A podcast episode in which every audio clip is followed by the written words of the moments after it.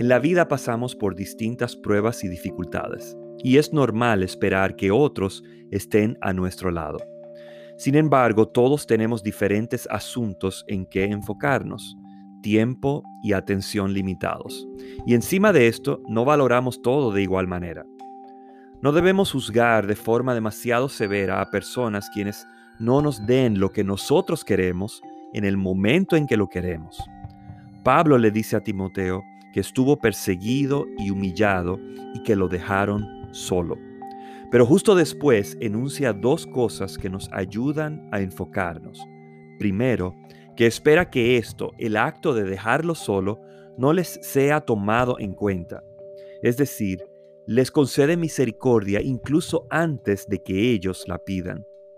Y luego dice que el Señor sí estuvo con él por medio de su Espíritu Santo. En vez de enfocarse en la desilusión por el comportamiento humano, decide reconocer la fidelidad y la consistencia de Dios en todo momento. Aún en los momentos más difíciles, Dios no abandona a ninguno de sus hijos.